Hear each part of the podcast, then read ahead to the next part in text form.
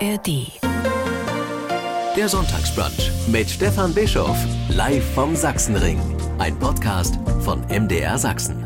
Und heute vor allen Dingen mit Dirk Heidolf. Ein ruhiger Sonntagmorgen wird es nicht beim Sachsenradio Sonntagsbrunch. Das muss ich Ihnen heute schon so sagen. Das kann ich Ihnen aber auch so sagen. Wir senden live vom Sachsenring unserer legendären Rennstrecke. Und ein Mann ist hier zu Gast, dem das Toben hier um uns drumherum wahrscheinlich überhaupt gar nichts ausmacht, sondern das ist wahrscheinlich sein äh, Elixier. Er ist Motorsportler. Er ist Urgestein des Sachsenrings. Er ist jetzt Trainer, Dirk Heidorf. Ich freue mich, dass wir wieder hier zusammen sein können. Toben ist doch wahrscheinlich genau das Richtige. Hallo. Das ist richtig, ja, das ist so, so ein bisschen Droge, alles das, was dazugehört. Auch von mir wunderschönen guten Morgen an alle draußen. Alle, die jetzt schon hier sind, Stefan, du hast gesagt, äh, Zuvor, vor einer Stunde, war wirklich alles richtig dicht, aber jetzt ist alles wirklich gut eingepegelt. Sind ganz, ganz viele Leute da. Schön, dass ich bei euch sein darf. Ja, vielen, vielen Dank. Wir werden also mit Dirk Heidolf durch diesen Vormittag gehen und dann noch einem zusätzlichen Gast, weil Dirk, du musst dann auch mal weg. Ja, ja.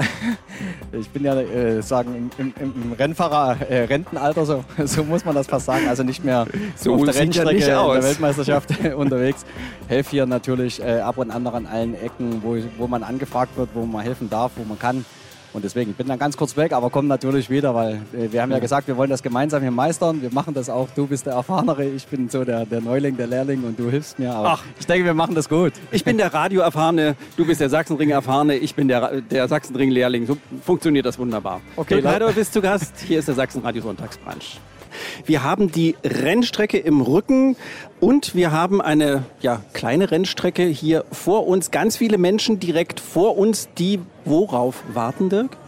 Ja, da oben steht es ja, diese MotoGP Hero Walk. Also das heißt, da kommen die ganzen Fahrer Moto 3, Moto 2, MotoGP her, um ganz kurz zu sagen, wie geil das ist. Also wir haben, oder ich habe bisher nichts anderes verstanden wie Great äh, Track, Special Fans, cool, geil, it's amazing. Also alles nur ja. lobende Worte für den Sachsenring. Und da stehen ganz viele Leute da, die dann natürlich die noch ein Autogramm bekommen. Die ein Autogramm bekommen kommen. Hier kann man einfach noch mal so richtig nahe ran. Äh, ansonsten sitzt man auf der Tribüne, da sieht man, da fahren die Motorräder schnell. Da erkennt man wahrscheinlich die Fahrer auch überhaupt nicht, weil die sind völlig verkleidet natürlich in ihrer Schutzkleidung. Hier sieht man die so ganz nahe. Wer ist dein Star jetzt dieses Jahr? Ach Gott, was ist, was, was ist mein Star?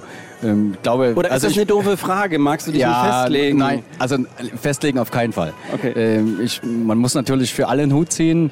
Am meisten ziehe ich dieses Jahr so ein bisschen den Hut vor Marc Marquez, dass er nicht aufgibt. Ich glaube, ja. das ist ein ganz, ganz schwieriges Jahr für ihn. Ja. Und, Und natürlich auch, auch für Honda. Genau. Frischling. Naja, Frischling, also das sieht man schon, dass er noch äh, richtig Gas gibt. Aber hat äh, viele Verletzungen jetzt schon davon getragen. Und äh, das Paket funktioniert nicht ganz so. Aber Honda arbeitet natürlich super, super hart. Das sieht man halt mit Stefan Bradl, wenn immer viel getestet wird. Ja. Und es gibt bestimmt kleine Schritte. Das reicht aber eben zurzeit nicht aus, um gegen die Ducati Armada oder eben speziell KTM, die mhm. auch einen riesigen Schritt gemacht haben. Und natürlich mit dem Wechsel von Jack Miller da nochmal richtig äh, Salz in die Suppe mhm. reingebracht und richtig Feuer. Das sieht man halt, das funktioniert gut, das Paket. Ja, wie gesagt, also Marc ist, hm, ist denke ich, schon einer von vielen, der und zu ist bewundern ja auch ein Star der, genau. der Strecke Aber, der äh, Fans heute. Natürlich, die Tauben extrem sind gedrückt für Jack Miller. Er hat ein Jahr bei mir gewohnt, das ist natürlich schon schön, wo er früher bei uns gefahren ist.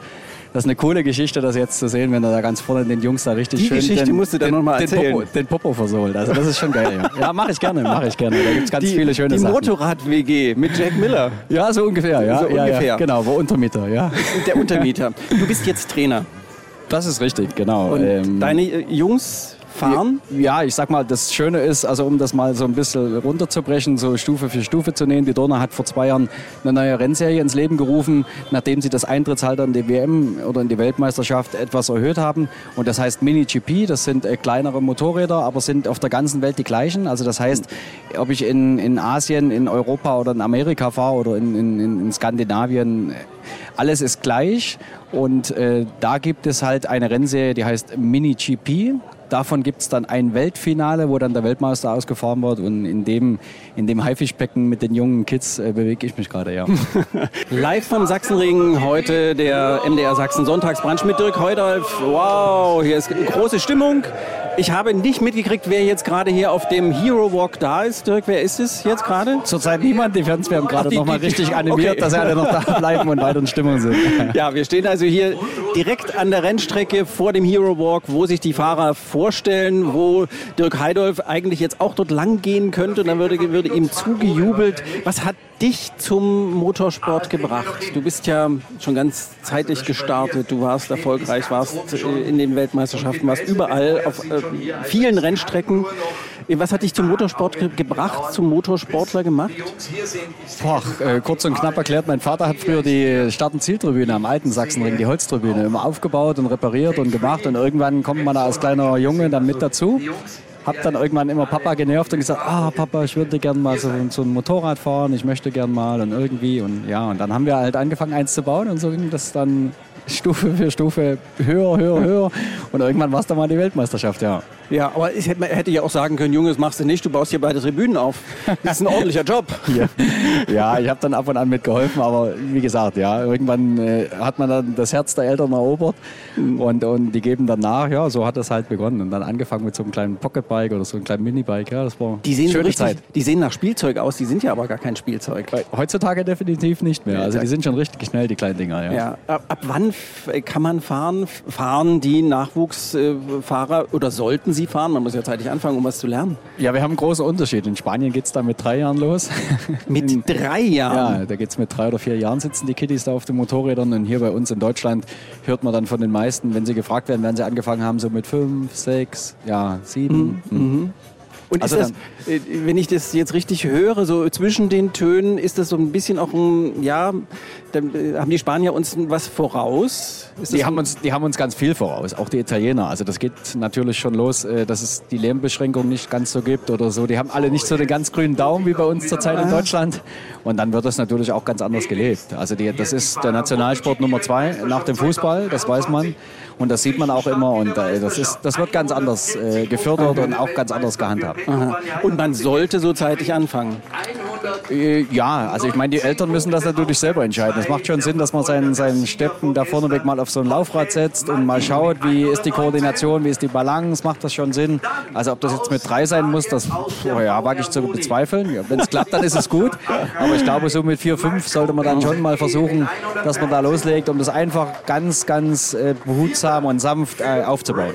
Erinnerst du dich an das Gefühl, so als, als Steppke auf so einem Mini-Dings zu sitzen und dann macht es ja auch wum, wum, und dann geht es los. Ja, also bei uns äh, gab es ja früher noch nicht ganz so, so professionelle Geschichten. Ich bin ja noch so ein altes DDR-Kind und äh, da gab es ja auch die ganzen Laufräder und so die ganzen Sachen. So professionell wie es heute ist natürlich nicht. Aber so ja. die ersten Male, ja, weiß ich schon. Irgendwann wirst du halt mal losgelassen, dann gibst du da Gas und beim Anhalten dann fällst du halt um.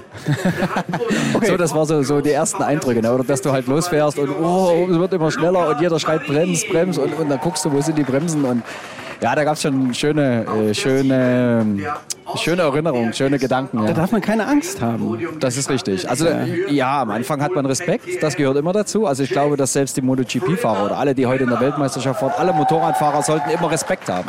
Weil wenn ich ohne Respekt dann gehe, äh, dann, dann fehlt so, so, so ein bisschen, also ich muss schon A, meine Gegner respektieren und trotzdem muss ich das genau ähm, respektieren und natürlich auch ähm, schon ordentlich angehen, das, was ich mache. Also das ist ja ein ganz, ganz gefährlicher Sport, so muss man es ja sagen. Da kann ganz viel Schlimmes passieren. Es kann, du weißt, wovon du sprichst. Genau, es, es, passiert mehr Gutes, das muss man sagen.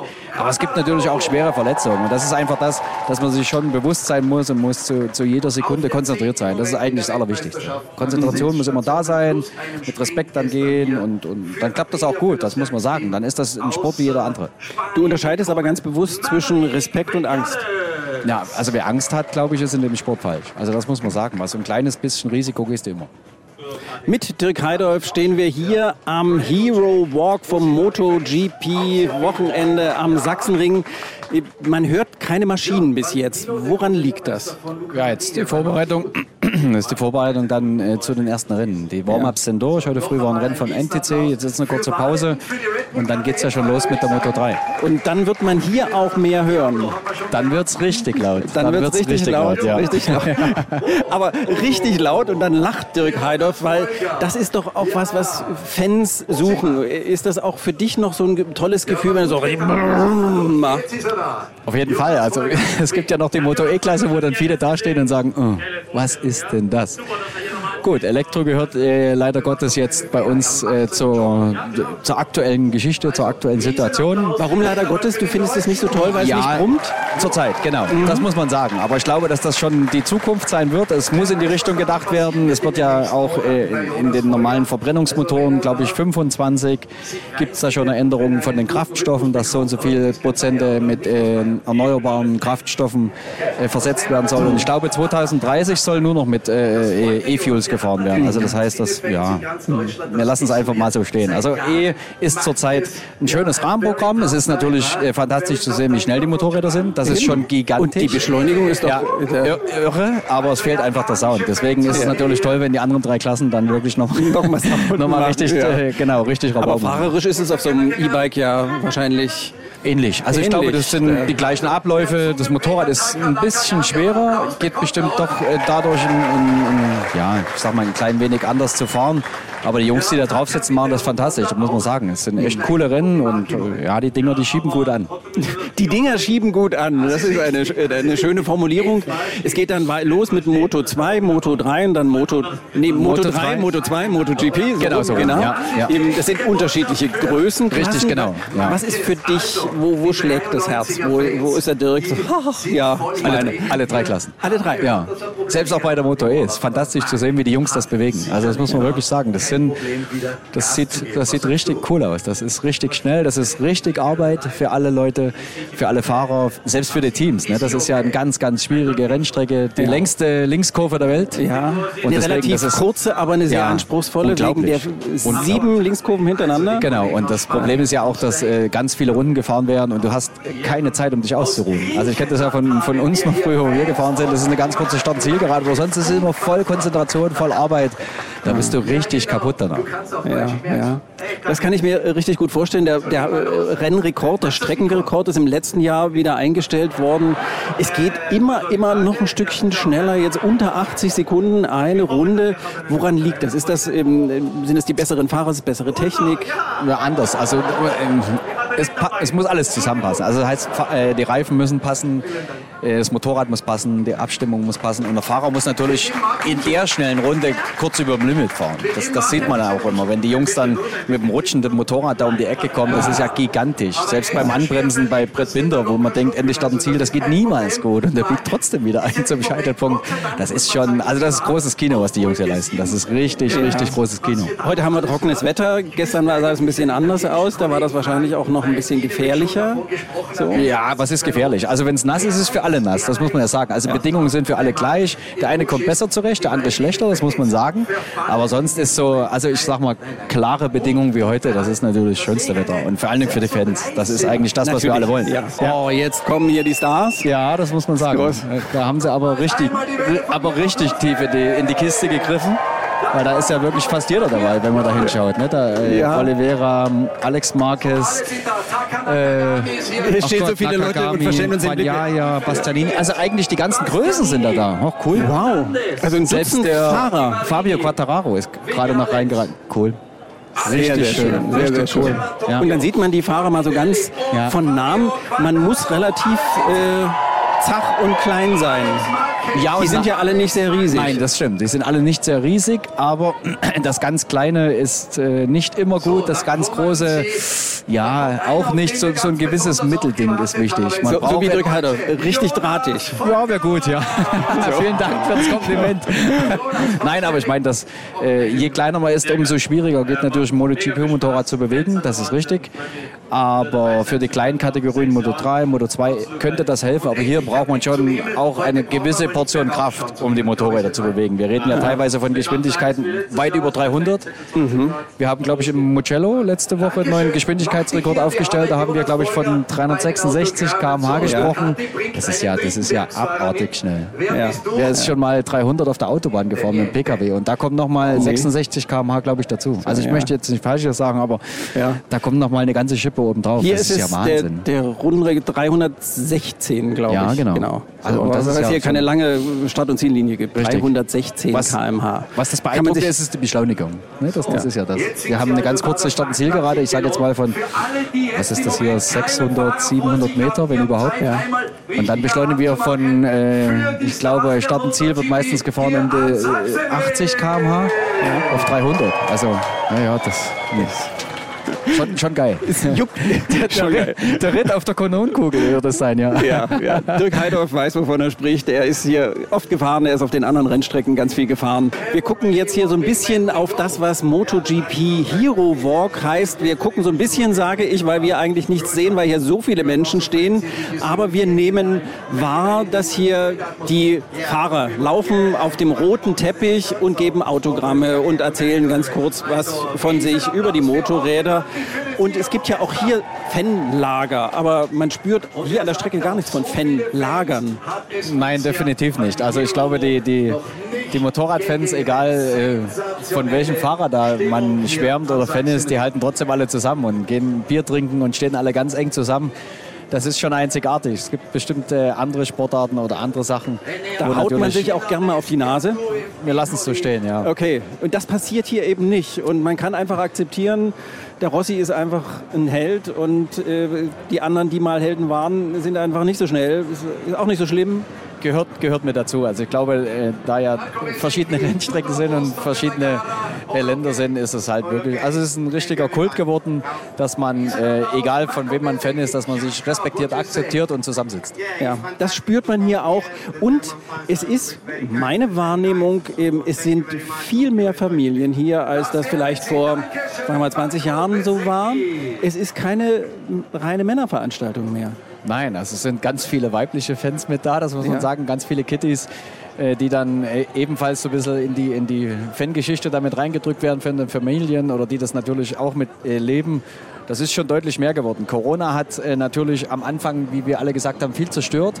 Aber jetzt sieht man halt, dass es viel mehr vereint hat. Also die Leute, die sind alle mega begeistert und sind wirklich zu Scharen heute hier am Sachsenring. Ja. Das muss man sagen. Also mehr ja als 200.000 also werden das bestimmt das wieder werden. Das, das, ist deutlich mehr so, wie 200.000. Ja, und das, man muss mal sagen, Hohenstein-Ernsthal und Oberlungwitz zusammen, die haben vielleicht so 20.000 Einwohner. Ja, ja also genau. das ist ja, also das ist eine, das ist eine wirklich wirkliche Riesennummer für diese ganze Region. Als wir heute hierher gefahren sind, Fähnchen, Fähnchen, Fähnchen, Wimpelketten an den Zäunen. Das selbst Puppen oder, oder ja, ja selbst ja, Puppen oder irgendwelche anderen Sachen werden gebastelt. Ne? Das ist schon das Einzigartige. Ja, es ist, glaube ich, auch die, die größte äh, Sportveranstaltung, Motorsportveranstaltung Deutschlands, so muss man sagen wenn nicht sogar die größte Sportveranstaltung. Ja. Wenn man das auf drei Tage herunterbricht, ja. wo in drei Tagen gefahren wird, wir haben, keine, wir haben keine Europameisterschaft, wir haben keine Weltmeisterschaft oder, oder, oder, das, was über einen langen Zeitraum geht, sondern äh, wir haben äh, die Weltmeisterschaft, die an drei Tagen ausgefahren wird, das ja. an einem Ort. Also einem wir bewegen uns äh, in, einer, in einer Sportart, die nicht was mit Fußball zu tun hat, was ja bei uns der Kult- und Nationalsport ist. Und deswegen ist das dann schon gigantisch, was da hier abgeht. Das muss man wirklich sagen. Einzigartig, mega.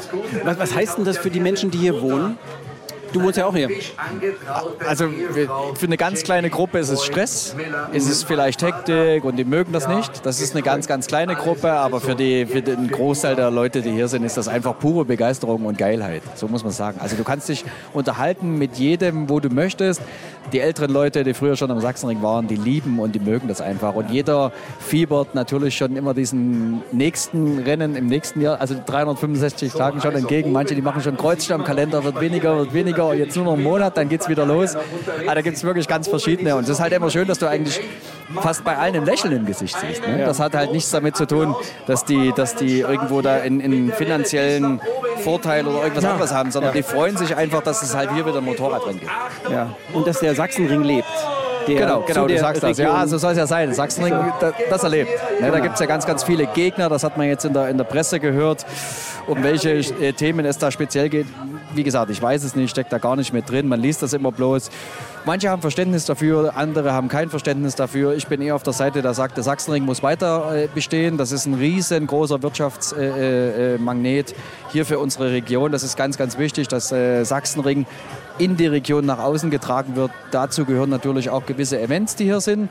Aber vielleicht haben auch ein Großteil der Leute oder auch von, von unserer Seite hat da jemand Verständnis, was auf der Gegenseite entgegengebracht wird. Wir stecken einfach nicht drin. Ich glaube, wir sollten uns da bitte auch alle Außenstehenden gar kein Urteil darüber bilden, wenn wir nicht genau wissen, um was es geht.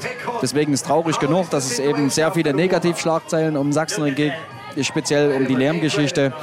Aber es ist, wie es ist. Ich glaube und hoffe ganz fest, dass es da eine, eine vernünftige Einigung gibt, weil das schadet jetzt gerade nur um Sachsen. Das schadet auf dem Ruf der Region, das muss man sagen ja, deswegen sind wir eigentlich froh, dass wir heute hier stehen. Wir haben Sonnenschein, wir haben mehr als 200.000 Leute, wir haben volle Rennklassen. Tolle Stimmung, es sind ganz genau. viele und, fröhliche, und eine richtig geile Stimmung. Freundliche Menschen, das ist doch wunderbar. Wir sind draußen, das ist richtig schön, weil das MotoGP-Wochenende hier am Sachsenring tobt. Dirk Heidolf ist gerade gegangen, aber unser nächster Gesprächspartner ist schon da.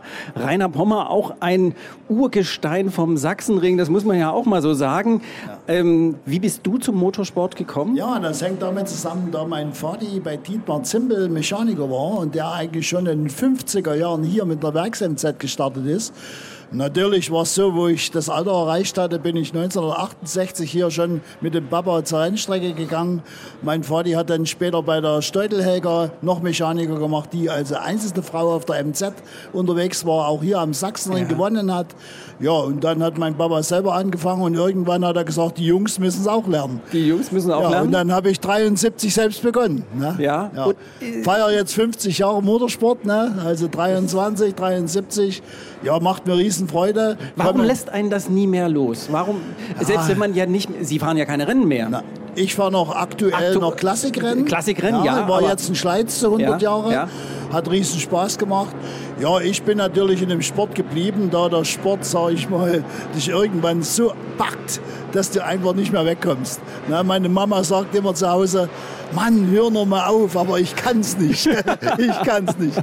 Nee, nee, ist wunderschön. Ich habe natürlich auch äh, über die Jahre unheimlich viele Fahrer kennengelernt. Ich habe jetzt hier gesehen, Jack Miller war eben da gewesen. Ja. Der ist bei mir zu Hause außen eingegangen. Ja. Er war hier im Team Heidolf, war ja. hier am Sachsenring stationiert. Und er hat seine Sturzteile zu mir in die Werkstatt gebracht, ich habe sie repariert. Ja. Also da haben mich schon Kunden angesprochen und haben gesagt, ist das Jack Miller, kann ich da mal ein Foto machen? Also ja, Ralf Waldmann ist äh, einige Jahre Man bei ist mir. hier eine große Familie. Ja, Ralf Waldmann hat einige Jahre bei mir gewohnt und na, ist natürlich schön Bekanntheitsgrad auch für mich entstanden. Nicht nur meine aktive Zeit aus dem Rennsport bis 89, sondern also auch danach. Ich hatte ein eigenes Rennteam in der Werkstatt mit zwei Karosseriebauern, die internationale deutsche Meisterschaft Meisterschaft gefahren sind. Ja, und dann habe ich natürlich selber die Chance bekommen, über Steve Jenkner mit als Mechaniker in die Weltmeisterschaft zu gehen. Ja, das ist schon toll. Das ist natürlich auch von ehemaligen ein Rennfahrer ein richtiger Höhepunkt. Moto 3 läuft gerade. Wir sind zusammen mit Rainer Pommer, der hier groß geworden ist, der Rennen gefahren ist und immer noch historische Rennen fährt, der sich engagiert für den Sachsenring. Sie haben sich aber dann nach Ihrer aktiven Karriere nebenbei engagiert für historische Rennen. Warum haben Sie gesagt, das Czollauer Spandauer Dreieck, das muss wiederbelebt werden, da muss was passieren. Ja, es war natürlich so, dass äh, viele Sportfreunde zu uns nach Hause gekommen sind, also zu mir in die Werkstatt und haben natürlich angesprochen, Mensch, ihr Motorsportclub Aue, ihr habt ja damals das Schollauer Dreieck gemacht in den 60er Jahren, meint ihr nicht, dass das wieder möglich ist? Ja, dann waren die Gedanken natürlich sofort da, wir schauen uns an, wie können wir die Strecke wieder formen. Durch den Ort war es nicht mehr möglich, weil die Sicherheit nicht gegeben ist. Aber wir hatten eine Querspange durchs Gewerbegebiet, die anschließend an eine Bundesstraße gegangen ist. Ja, die war die Voraussetzung gewesen, eigentlich um dieses Dreieck wieder zu beleben. Und das werden wir am 15. und 16. Juli als 26. Scholauer Dreieck wieder durchführen. Wunderbar. Mit namhaften Leuten. Wir hatten einen 16-fachen Und das machen Sie ehrenamtlich, das ja. muss man ja auch mal sagen. Ja, das, das, ist jetzt nicht... Äh nee, das ist einfach, es ist schon so, dass ich während der Arbeit viele Anrufe bekomme, aber die Abendzeit äh, wird dazu verwendet, sage ich mal, um die Organisation aufzubauen. Ne? Ja. Wie, ja. wie, hält Ihre Frau das aus, frage ja, ich jetzt mal so war, ganz. Die war jetzt 19, Liebe Frau Pommer? Die war jetzt 19 Jahre Schatzmeister. Wir waren eigentlich zu Hause in unserer Werkstatt, sagen wir schon ein Team, äh, das auch das Schollauer Dreieck leitet. Und ich bin ganz dankbar, dass auch die Familie natürlich dahinter stand. Und ich war schon oft in Aue in der Zeitung, wo die Pommer stehen mit Benzin im Blut hier vor uns. Ne? Aber, das spürt man. Aber ich sage mal, meine Frau ist auch äh, älter geworden und hat sich auch ein bisschen zurückgezogen. Es ist einfach so, dass das auch harte Arbeit ist, eine Veranstaltung vorzubereiten. Ja. Aber es macht mir immer noch Freude. Aber ich werde auch den Zeitpunkt finden, um das abzugeben. Ja, jetzt organisieren Sie, das ist wunderbar für uns hier nebenan in der Halle, das waren heute Vormittag schon ganz viele Leute, eine Ausstellung mit historischen Maschinen. Ich habe ja, als Sie mir gesagt haben, historische Maschinen gedacht, da stehen so 150 Jahre alte. Aber das, was diese Maschinen so besonders macht, ist nicht ihr Alter, sondern wer sie gefahren hat. Richtig. Es ist natürlich immer schön, an so einer Stelle hier am Sachsenring was zu präsentieren, wo die Motorräder auch hier bewegt worden sind. Ja. Und da war es natürlich schon so, dass wir letztes Jahr schon genügend da hatten und auch genügend äh, Zuschauer, die uns besucht haben und mussten natürlich dir immer was Neues einfallen lassen. Das ist immer eine Herausforderung auch für mich und für Sportfreunde, die mir mit unter die Arme greifen, zu sagen, wer war noch am Sachsenring unterwegs, welches Motorrad haben wir zur Verfügung, ist es weit herzuholen oder ist es hier in Sachsen in der Nähe? Also das sind schon Dinge, die wir schon sehr früh wissen. Und dann ist es natürlich so, dass wir natürlich auch die Werbung hier machen. Es hat jedes Motorrad ein ordentliches Typenschild, was von mir ausgereicht wird, wo die sportlichen Erfolge draufstehen, wo das Motorrad gelaufen ist, ob in Welt-, in Europameisterschaften, in nationalen Meisterschaften. Ja, und dann haben wir oft den Fahrer noch, wenn er noch lebt, dazu. Ja. Oder ja. Aber wie kriegen Sie diese Dinger hierher? Das ja, sind, ja, das sind ja nicht 10, sondern nee, das nee, sind... Nee, das sind ja 56, 56, die hier stehen. Ja, es ist eine logistische Meisterleistung von mir und zwei, drei Sportfreunden, die das mit zusammenfahren. Also ich fahre auch weit runter nach Bayern oder sonst wohin und hole schon Wochen zuvor die Motorräder zu mir in die Werkstatt ja. und dann lade ich die auf und bringe die her und dann geht es wieder zurück nach Aue und von Aue werden sie wieder ausgeliefert in ja. die Region, wo es her ist. Ne? Und wahrscheinlich wissen die Menschen, die Ihnen diese Motorräder dann leihen, äh, dem Pommer kannst du sie geben. Ja, das ist ein großes Vertrauen. Ich war letztes Jahr in Bayern zu einem großen klassischen Grand Prix. Da habe ich einen Mann kennengelernt, kennengelernt der natürlich MotoGP-Motorräder gekauft hat aus Italien, äh, von Luis Caparossi zum Beispiel. Und der sagt mir natürlich, du Rainer, ich merke, dass du Benzin im Blut hast. Wenn du die gebrauchst, kannst du von mir bekommen. Ich habe volles Vertrauen und die gebe ich dir. Und deshalb stehen diese tollen Maschinen hier, die Siegermaschinen der Vergangenheit vom Sachsenring und anderen natürlich ja. anderen Weltcuprennen auch, weil Rainer Pommer sich darum kümmert. Sie haben sich den Zieleinlauf angeguckt. Ja, es ist natürlich schön, wenn du nach Hause kommst, kannst du schon sagen, wenn du hier warst, wer gewonnen hat. ja, wenn du eine Aufgabe hast hier, wie ich, mit der Ausstellung, ist es schon schwer. Wir haben also auch hier keine Videowand und ich kann also nicht Fernsehen schauen oder live zuschauen. Aber ich bin jetzt rübergegangen in den ADAC-Turm und habe mich dort mal schlau gemacht. Ja, ich sage mal, Sasaki, der Trainingsschnellste, hat natürlich bis wenige Meter vor dem Zielstrich geführt. Und Enchi hat natürlich, sage ich mal, das ausgenutzt. Im Queckenberg ist die Schlüsselstelle, wenn du das nicht mhm. schaffst, auf der letzten Runde beim Anbremsen oder in der Schräglage innen oder außen vorbeizugehen, ja, dann, dann ist es einfach der Queckenberg. Das war schon früher so. Mhm. Ne? Beim Anbremsen, dann wechselst du noch ein, zwei Mal die Fahrbahn Fahrbahn von rechts auf links, dann weiß der vorne gar nicht, wann kommt er denn vorbei. Und so hat er es auch gemacht. Und dann ist er innen durch. Und das war es gewesen. Ne? Da hat Önchi gewonnen und Sasaki zweiter gewonnen. Genau. War es für Sie auch so spannend? Ja, einmal, weil ich den beide Sportler kenne. Die kenne ich aus dem Nachwuchscup. Ich habe also zehn Jahre für die Red Bull Rockies gearbeitet, habe die Verkleidungsteile repariert und lackiert. Und ja, jetzt ist es natürlich so, dass ich sie auch live fahren sehe. Und ich habe mich gefreut, weil Peter Oettel, unser deutscher Rennfahrer, ist dort Teamchef. Der hat also hier sein Motorrad auch stehen in meiner Ausstellung. In der Ausstellung, ja. ja. ja. Und er war gestern auch mit seinen Fahrern hier, mit seinem Team. Genauso Norman Rank mit den Motorrädern oder den Fahrern äh, der Moto 2-Klasse, die die hier für ihn fahren. Und es ist natürlich eine Freude. Ich kenne die Techniker alle, also den Peter Oettel als Teamchef und den Norman Rank als Techniker in dem Moto 2 Team. Und es sind noch einige andere Deutsche hier, weil wir haben uns schon 2000 schon auf dem Rennen kennengelernt. Ja, es ist einfach eine Freude. Auch hier am Sachsenring. Jack Müller war bei Dirk Heidolf, wie gesagt, als Fahrer unter no. Vertrag gewesen. Äh, Jack Müller hat zu mir, wie gesagt, in die Werkstatt die Shortsteile gebracht. Der Jack Müller war oft in Aue gewesen. Das hat hm. eigentlich mein Umfeld gar nicht mitbekommen. Ne? Und genauso waren das viele spanische Fahrer oder, oder, französische Fahrer. Der Rossi, der aus Frankreich gekommen ist, ja. der bei Dirk Heidolf gefahren ist, war also auch bei mir. Es gab schöne und viele Unterhaltungen. Die haben also auch meine alte Renntechnik bestellt gestaunt und haben sich äh, von mir Fotos machen lassen, wo sie auf der Kreidler saßen oder auf der MZ.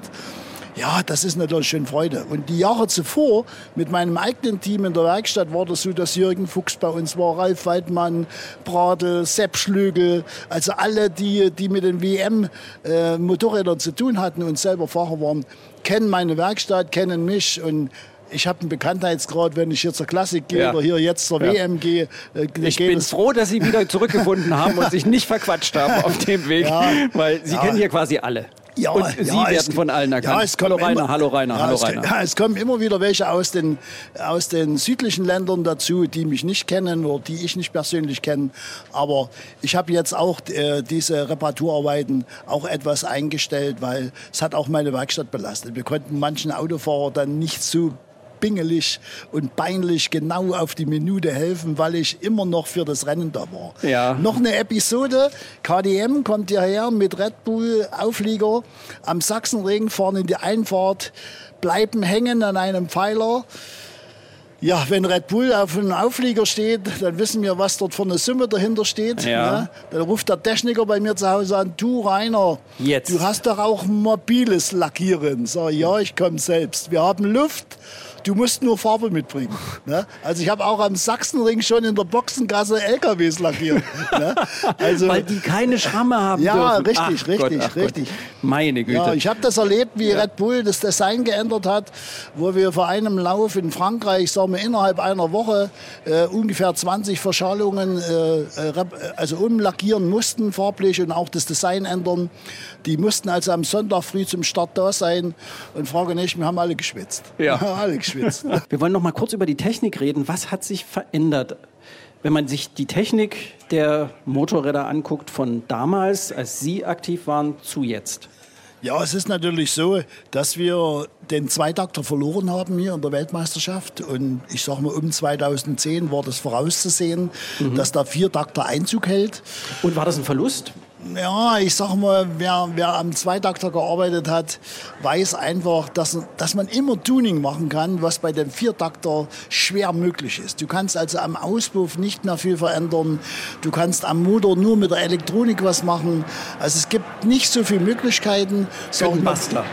Für die Pasta, richtig. Ja. Ich hatte ja mit dem Cheftechniker Techniker Sepp Schlügel zu tun und der hat dann gesagt zu mir, du Rainer, es ist die Zeit gekommen, wo ich auch gehe. Wir haben also, ich habe an fünf Weltmeistertiteln mitgearbeitet und äh, ich muss mal sagen, jetzt ist es nicht mehr möglich, äh, mit, mit hohem technischen Wissen das Motorrad schnell zu machen. Das heißt, die Elektronik hält Einzug und es ist einfach so, dass du am Laptop äh, eine Motorsteuerung über die Elektronik verbessern kannst. Und da gibt es eben Vorschriften, auch hier in, in der Modo 3, in der Modo 2 oder Modo GP, wo die heute sagen wir, ein Reglement haben, wo du dann letztendlich nichts mehr machen darfst. Ne? Mhm. Damit Und, gleiche Bedingungen für alle da sind. Richtig, sind ja. ja, es ist aber schon dann ein Einheitsmotorrad, obwohl andere Typen auch unterwegs sind. Aber ich sag mal, die Spannung war Honda, Yamaha, Kawasaki, also die vielen verschiedenen Typen. Die Wenn, alle irgendwie anders waren ja, und jeder ja, hat da noch ein bisschen dran rumgetriemelt. Moto 3, vorwiegend KDM oder Husqvarna. Ne?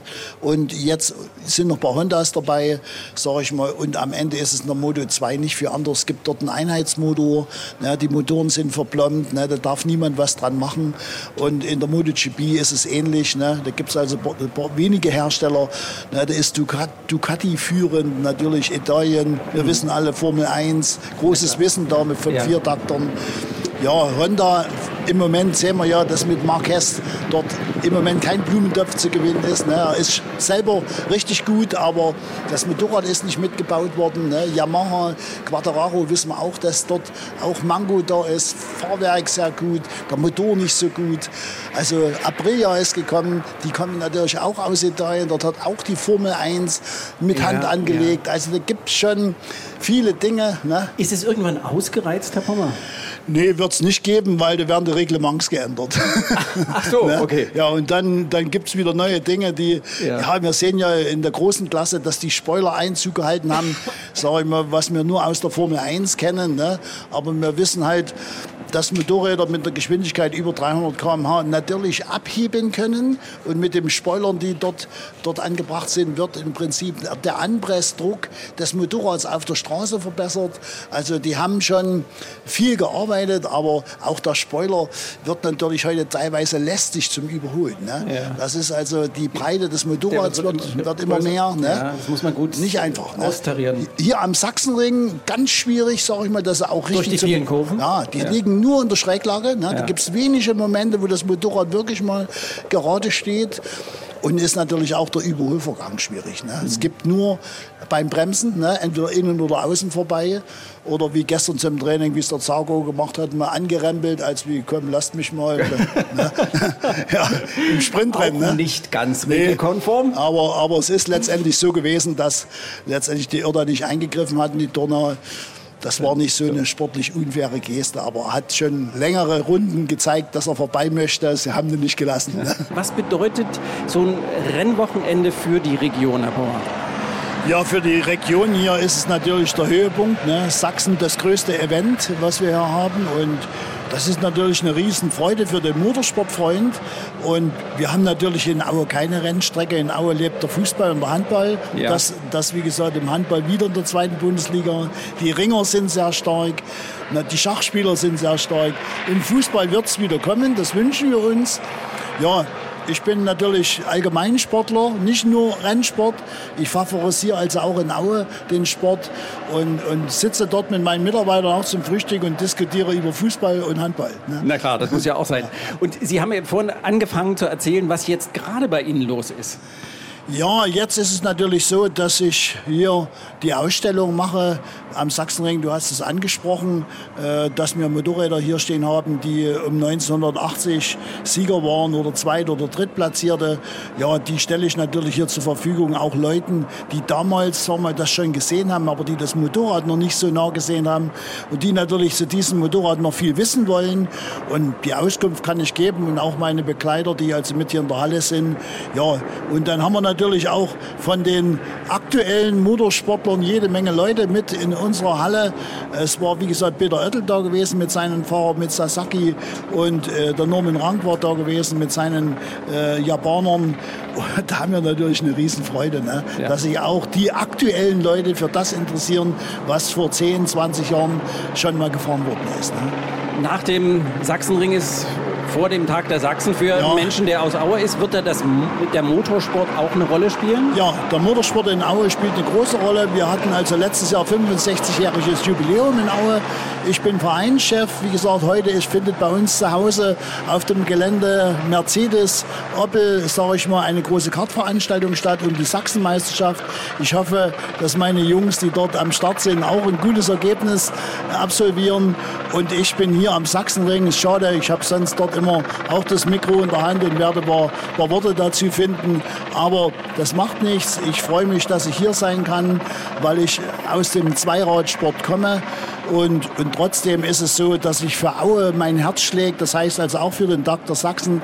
Ich habe dort also, wie gesagt, auf der Wettiner Straße eine Oldtimer-Meile, wo ich unzählige Oldtimer hinstelle. Das heißt Autos, Motorräder aus den damaligen Zeiten und natürlich auch in dem Festumzug das mitbegleite mit meinem Verein, sage ich mal, dass wir dort die Tradition Rennsport, die in Aue schon in den 50er Jahren aktuell war, wo der Motorsportclub gegründet worden ist, 57, wo Zimpel, Leidert, Rosner, alle namhafte Leute, die Weltmeisterschaft gefahren sind, alle sagen wir, mit dem Material dort darstellen können. Ne? Wunderbar. Also ja. Tag der Sachsen, 1. Septemberwochenende in der Region, Richtig. in Aue, Bad Schlemer und Rainer, Rainer ja. Pommer ist jetzt, jetzt gerade mit dem Sachsenring beschäftigt, aber dann gleich wieder mit dem Tag der Sachsen. Und Sie können das alles auch bei uns erleben bei MDR Sachsen und im MDR Fernsehen, weil wir den Festumzug dann auch übertragen.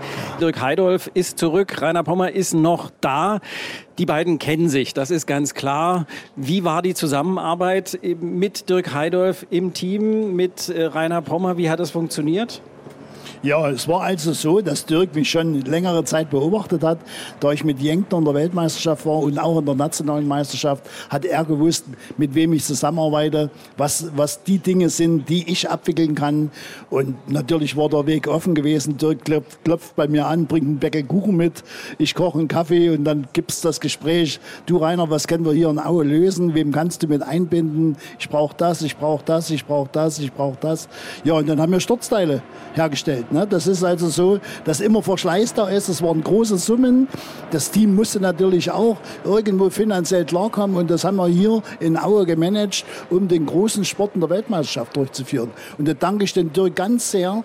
Da hat alle in der Region angesprochen, die auch Hilfe gegeben haben. Sonst wäre für ihn der Motorsport schon früher Schluss gewesen. Weil die großen Hersteller schreiben nur große Rechnungen. Und dazu brauchst du großes Geld aus der Region. Und es war oft nicht da. Aber wir haben es geschafft.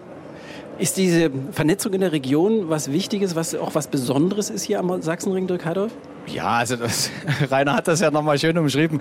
Das war wirklich so, dass wir uns teilweise bei Kuchengesprächen dahingesetzt haben mit Freunden von ihm äh, aus der Region Erzgebirge, hier auch bei uns aus dem Umkreis, wo wir dann gesagt haben, was können wir denn überhaupt zusammen gemeinsam bewerkstätigen? Ne? Das, das ist ja trotzdem, das Tolle ist erstmal, dass bei jedem das Herz an der richtigen Stelle ist. Jeden oder alle, die mitgemacht haben, war es äh, das Herz für Motorsport da. Die haben alle für den Sachsenring gebrannt, sind früher selber gefahren oder waren halt ganz nah am Motorsport dran. Und das hat halt viel zusammengeführt und ein richtig geiles Projekt draus gemacht. Das muss man sagen. Rainer, wir haben 14 haben wir bis drei Rennen vor Schluss mit Vasquez um Weltmeistertitel in der Moto 3 gekämpft. Also ja. das war und, und mit Teilen, die hier vor Ort gefertigt worden ja. sind. Was Rainer halt gesagt hat, da kommen riesige Rechnungen eingeflattert. Das kann sich niemand vorstellen. Mhm. Ja, da kommen halt so Motorenrechnungen oder, oder, oder Crashteile für Verkleidungen, ein Satz Verkleidung um die 3000 Euro. Und wir haben das so zusammengepuzzelt und, und haben das gemacht und war qualitativ nicht schlechter. DDR-Tüftler-Mentalität. Ja, wir haben, genau, ja. so muss man sagen. Und, also hier, eigentlich, und hier geht einfach ja, was. Ja, das geht. Also das muss man wirklich sagen. Ja. Deswegen bin ich nach wie vor den ganzen Leuten rund um Rainer und Rainer natürlich immer wieder dankbar. Die Zeiten haben sich jetzt ein bisschen geändert. Er ist äh, beruflich noch mehr eingespannt, obwohl er halt noch mehr älter, nee, gereifter bist du geworden. er hat gereifter. vorhin ganz offen sein Alter genannt. Okay. Also. Aber er ist halt, äh, Gott sei Dank, er hat auch ganz schwierige Zeiten durchlebt. Das ist halt wie im Motorsport, aber es ist auch so ein Stehaufmenschen. Das ist wirklich das, das Coole und das Geile an dir, Rainer, das schätze ich. Du bist ein offener, ehrlicher, ein, ein super kritischer Mensch, der aber ja. die Kritik äh, wirklich versucht, dir vernünftig zu erklären, warum er das halt anders sieht. Ja. Und das ist halt wichtig, um drüber nachzudenken, Mensch, ganz so daneben liegt der. Nee. Und das ist einfach wichtig, sich offen und ehrlich immer gegenüberzustehen, zu, zu sprechen und dann ein Projekt voranzubringen. Und das haben die rund um Rainer, die haben das gigantisch gemacht. Super. Vielen Dank. Fährst du denn selber noch Motorrad? Ja, sehr oft. Sehr das oft. muss man sagen, ja. Ich, ich klingt mich eigentlich fast bei jedem Training, was wir machen, mit äh, unseren Kids auf jeden Fall mit ein. Und im Winter bin ich fast permanent, wenn wir zum Trainieren sind in Spanien, selber mit dem Motorrad und fahre dann natürlich schon noch mit. Mhm. Aber es geht natürlich nicht mehr ganz so wie vor 20 Jahren.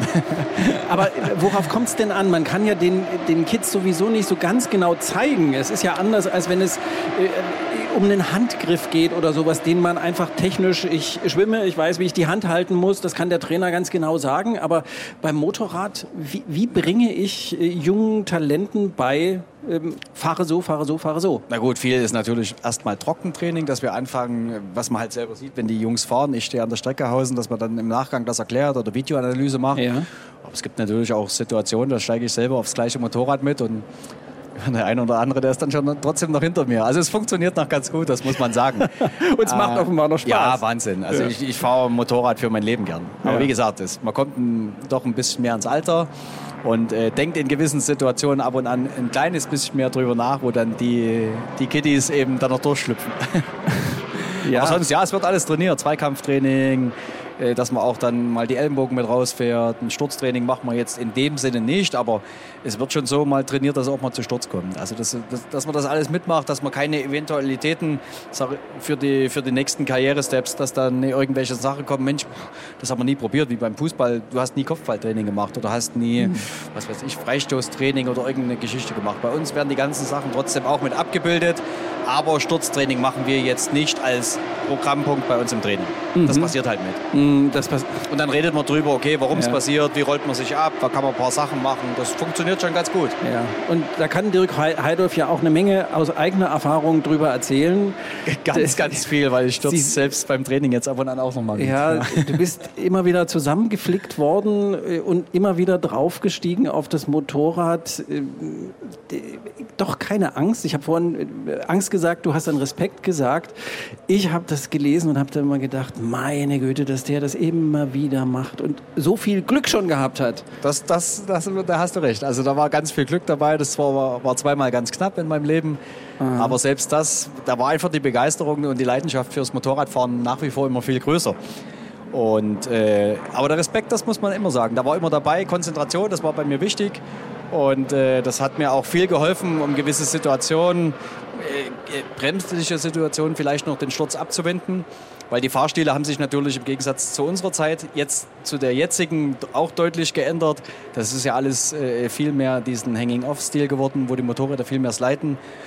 Aber es war halt damals eine andere Zeit, das hat Spaß gemacht, aber nein, ich habe nie drüber nachgedacht aufzuhören. Hm. Das hat mir damals so wehgetan oder es war halt so schwierig, wo ich aufhören musste, ne, wo man einen Stecker gezogen hat, wo einfach die finanziellen Möglichkeiten nicht mehr da waren und auch die äh, sportlichen Perspektiven nicht mehr. Bei uns gab es ja immer noch zum, den Wechsel zwischen dem Privatteam und dem Werksteam und die ja. Differenzen waren halt gigantisch groß, natürlich ja. aber auch eben finanziell. Und, ja. Es ist auch ein Sport, bei dem es um viel Geld geht.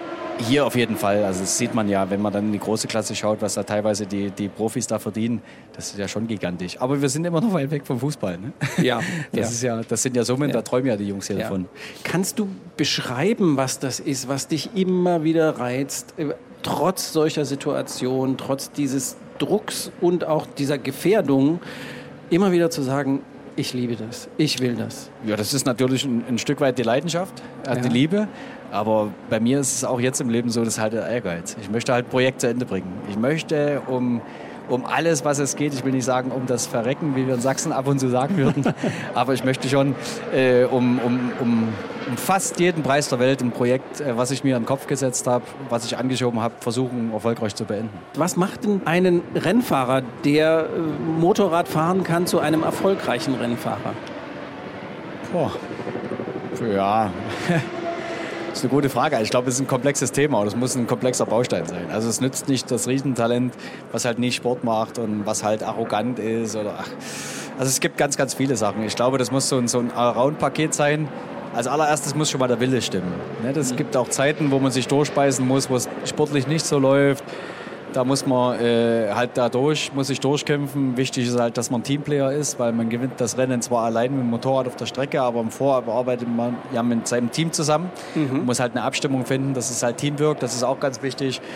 Und äh, ja, das Dritte, was noch mit dazugehört, das finanzielle Paket muss halt irgendwann passen, weil das wird ja immer teurer, je höher man die Klassen steigt. Ja. Das muss halt sein, Sponsoren, Partner müssen alle mit da sein. Und nichtsdestotrotz musst du selber halt als Fahrer gewisse Sachen halt, gewisse eigene Grenzen überschreiten wollen. Das ist eigentlich wichtig. Also ich muss auch mal übers Risiko gehen oder ich muss mal übers Limit gehen, das muss ich aber selber vom Herzen her wollen. Mhm. Wenn das halt nicht so vorhanden ist, wenn das nicht so da ist, ich kann das bis zum gewissen Maß trainieren.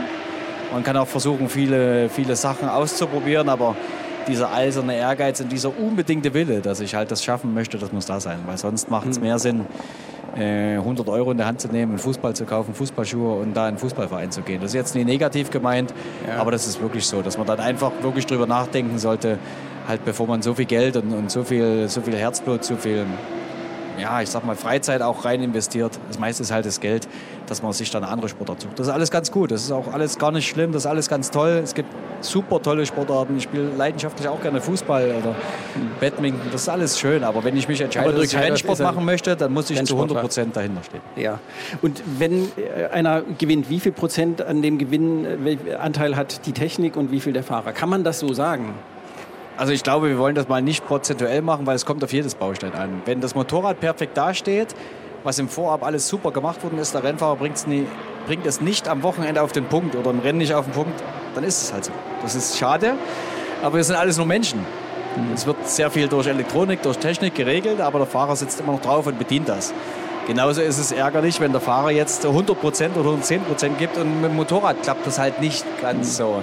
Deswegen glaube ich, man kann das äh, vom Prozent her nicht ganz so festlegen. Ich glaube, dass es ein sehr komplexes System ist, was genau, ich sage jetzt mal, nachher beim MotoGP 14 Uhr auf den Punkt gebracht werden muss. Und da muss halt alles passen. Und eine kleine Nuance, die nicht passt, entscheidet über Sieg oder einen fünften oder zehnten Platz. Was ist das Projekt, an dem im Moment dein Herz hängt? Ja, ganz klar MiniGP. Mini-GP, das ist das, die Klasse, die, die so ein bisschen nach Spielzeug aussieht. Wenn man diese kleinen Motorräder sieht, das ist so wenn ich süß sage, finden das manche wahrscheinlich ähm, komisch, aber äh, es sieht schon irgendwie noch süß aus, weil die wirklich klein sind, diese Motorräder. Was für eine Geschwindigkeit erreichen die? Ja gut, also es ist nicht diese Pocketbike, was du vielleicht jetzt ja. denkst, das ist schon eine Nummer größer. Motorräder laufen je nach Gesamtübersetzung oder nach Übersetzung von, von der Abstimmung her bis 120 km/h. Ja. Die nächstgrößere Klasse, dann redet man dann schon von knapp 140 km/h. Ja. Und da trainierst du die, die Jungs, Kiddies, die, ja, die Kiddies? Ja, ja. Ich bin in, in einem Team angestellt, äh, wo der, der, junge Mann, Finn Kratochwil, wirklich, ja. äh, da wirklich richtig Gas gibt. Also das macht richtig Spaß, mit den, mit den Jungs da zu arbeiten. Und er hat letztes Jahr ja, den Weltmeistertitel ganz knapp verpasst. Ja. Das war ein bisschen schade. Da kamen natürlich bei ihm die Tränen, aber das ist halt Motorsport, das gehört dazu. Ja. Und äh, ja, die Projekte da im Mini-GP, die sind sensationell. Also das, was die Donner dann ins Leben gerufen hat oder auf die Beine gestellt hat, das ist einfach nur genial. Nachwuchsförderung. Genau, so muss man sagen, ja. Und das weltweit. Und das weltweit. Und Dirk Heidorf bringt den Jungs was bei und erzählt ihnen ganz viel aus seiner eigenen Erfahrung. Was ist die wichtigste Botschaft, die du den Jungs vermittelst? Und dem Film zum Beispiel. die wichtigste Botschaft ja, du musst halt, wenn du dich einmal, oder anders, dass du musst halt im Projekt dranbleiben. Ne? Also es gibt halt Höhen und Tiefen und das sieht man jetzt speziell bei Marc Marquez. Das ist immer so das schöne Beispiel, was ich da raushol. Zigfache Weltmeister und jetzt läuft es halt gerade mal nicht so. Und da musst du einfach immer wieder hart dran arbeiten, auch ab und an in die Selbstkritik gehen, dass du dich hinterfragst, hast du wirklich alles gegeben oder warum hast du jetzt mal einen Fahrfehler oder irgendwas anderes gemacht. Aber das gehört halt einfach dazu. Das gehört zu dem Job Rennfahrer dazu. Auch mit negativen Erscheinungen oder mit negativen Ergebnissen, Momenten umzugehen. Mhm. Und daraus trotzdem die positive Energie zu ziehen oder zumindest die Ergebnisse zu haben und für dich zu realisieren, okay, das war jetzt der Fehler, das habe ich falsch gemacht oder das ist eben jetzt gerade nicht gelaufen. Zum nächsten Rennen gehen wir wieder neu motiviert und greifen wieder neu an. Mhm. Und darf der eigene Sohn auch einfach Gitarrist werden, finde ich jetzt so, oder muss der auch Motorsportler sein? Nein, der ist definitiv kein Motorsportler mehr. Der hat das mal probiert, das war auch gut. Und äh, dann haben wir aber gesagt, okay, das ist, das ist wahrscheinlich besser, wenn wir Fußball spielen. Der spielt sehr gut Fußball, der spielt leidenschaftlich Fußball und das ist auch schön. Und es ist auch okay für den Vater so? Das ist perfekt. Ich freue mich für ihn äh, sensationell. Also ich freue mich riesig für ihn, dass das so gut funktioniert, dass er Spaß hat daran. Ja. Wenn er bei mir ab und an ist, dann fahren wir ein bisschen Motorrad mit Elektromotorrädern und das ist alles gut. Das Moto2-Rennen ist in den letzten Runden oder vielleicht sogar schon in der letzten Runde. Dirk Heidolf ist unser Gast, Rennfahrer, Trainer. Worauf guckst du, wenn du so ein Rennen guckst? Ja, von Start bis, bis zur Tilderspart auf alles. Aber du guckst doch sicher anders, als, äh, als ich gucke, wo ich denke, oh, wie die sich in die Kurve legen, oh, wie schnell die fahren. Ja, sowohl als auch. Man hat natürlich immer mal so, so spezielle Fahrer, wo man da hinschaut, äh, die halt super interessante Fahrstühle haben oder auch von der Technik, wie dann mit nachlassenden Reifen und nachlassenden Grip die Motorräder halt anders bewegt werden oder der Fahrer versucht das. Da schaut man schon spezieller etwas hin. Genau, und das ist ja am Sachsenring mit den vielen Kurven schon was ganz Besonderes. Ronny, wie sieht's denn aus? In welcher Runde sind wir? Letzte Runde, letzte Runde. Also wenn Pedro Acosta, der Spanier, aktuell WM-Zweiter, aber schon drei Siege in dieser Saison, jetzt keinen groben Fehler mehr schnitzt, dann wird er das Rennen mit Leichtigkeit gewinnen, hat dreieinhalb Sekunden Vorsprung. Aktuell, ich gehe mal davon aus, das ist geklärt, aber dahinter da tobt der Zweikampf zwischen Tony Arbolino, der Italiener, aktuell WM-Führender, und Jake Dixon, Brite.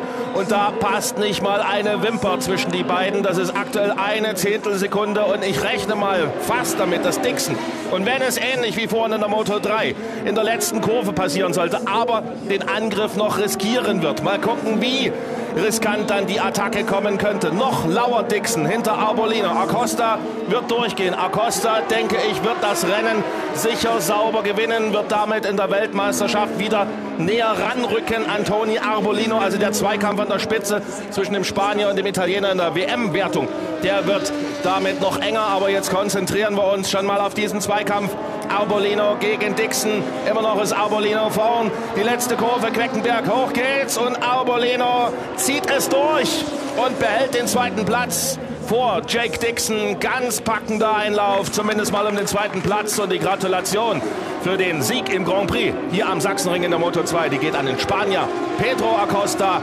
das Podium komplettieren. Tony Arbolina und Jake Dixon. Dreimal Kalex rein vom äh, Werksmaterial her, damit auf dem Podium. Platz 4 geht an den Thailänder Somkiat Chanta im Honda Team Asia. Da wird heute ganz Thailand irgendwo wieder eine Flagge raushalten. 70 Millionen Einwohner, davon gefühlt 90 Millionen Motobike-Fahrer. Das ist ein Volksheld.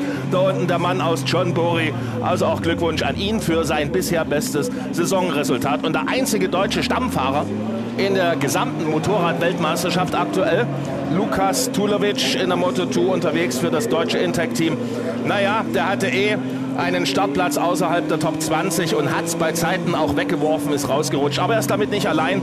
Auch der Weltmeister des letzten Jahres, Moto 3, aufgestiegen in die Moto 2, Isan Guevara zum Beispiel oder Aaron Canet, das sind alles gestandene Jungs, die sind auch rausgerutscht. Also da war auch ein bisschen was los, aber vorn war es um das Podium 2 und 3 richtig spannend. Acosta, Arbolino, Dixon, das ist der Zieleinlauf. Hattest du das erwartet, Dirk? Ja, das, also das Training hat schon gezeigt, dass ähm, Petro wirklich ganz, ganz stark hier ist. Also das ist schon eine Hausnummer. Ich glaube auch, dass wenn er jetzt die Konstanz wieder reinbekommt und keine Ausrutscher mehr hat, dass das natürlich ein Kandidat für den Weltmeistertitel ist. Äh, Toni freut mich natürlich. Wir haben im Winter ab und an mit ihm trainieren dürfen in Jeppes, wo Finn da mit ihm gefahren ist. Das ist eine, eine coole Type, ein lockerer und, und, ist jetzt immer vorne mit dabei. Ist nach wie vor jetzt, wenn ich richtig gerechnet habe, immer noch Tabellenführer. Zumindest spielt ein Wirtschen da um die Führung in der Weltmeisterschaft mit. Ist natürlich cool. Geiles Battle bis zur letzten Kurve. Das wollen ja die Leute sehen. Ja, na klar. Deshalb sind die vielen, vielen, zwei, mehr als 200.000 Fans natürlich auch hier. Was erwartest du dann für das Hauptrennen für den Grand Prix? Gut, äh, kein Geheimnis draus. Ich hoffe halt, dass Jack Miller gewinnt. Jack Miller? Ja, ja. Daumen sind gedrückt für Jackie. Für, für Jackie. Was macht der richtig? Ach, ich glaube, er sieht ganz, ganz viele Sachen viel lockerer wie die meisten. Und das ist das Schöne. Entspanntheit ja, ist auch richtig. Das ist, das ist schon ein arschcooler Typ. Das muss man echt ja. sagen. Also der ist auch gereift. Der war ja 2013 bei uns und jetzt, wenn man ihn sieht, das ist ein ja. richtiger gestandener Rennfahrer geworden.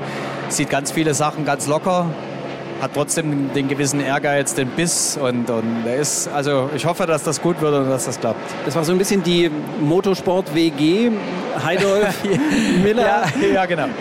Gibt es da noch private Beziehungen? Ja, man schreibt sich ab und an mal. Das ist ja erst so eingespannt mhm. beruflich, bei mir genauso. Ja. Aber wie gesagt, er hat uns jetzt am Donnerstag Besuch gehabt. Das ist schon cool, wenn man die, die Jungs dann ja. wiedersehen. Auf einer anderen Rennstrecke, letztes Jahr beim Weltfinale in Valencia hat er uns da gesehen, ist er vorbeigekommen und hat dann Plausch gemacht. Das ist halt immer schön. Ja. Dann ein, weiß man, dass man nicht ganz so viel falsch gemacht hat. Ein entspannter, aber auch ehrgeiziger Dirk Heidorf ist hier zu Gast. Schön, dass wir diesen Vormittag so miteinander verbringen konnten. Vielen Dank. Und viel Glück, viel Freude heute Nachmittag. Und ja, jetzt schauen wir mal. Also Daumen sind gedrückt. Wir haben jetzt noch zwei, drei PR-Termine mit Finn. Und dann wollen wir natürlich das Motto GP-Rennen genießen. Ja. Dann Tschüss. Äh, sage ich vielen Dank und ich hoffe, wir sehen uns nächstes Jahr wieder. Mich gefreut. Sehr Macht gerne. Immer Spaß mit euch. Schönen Sonntag an alle noch. Ciao, tschüss. Der Sonntagsbrunch, ein Podcast von MDR Sachsen.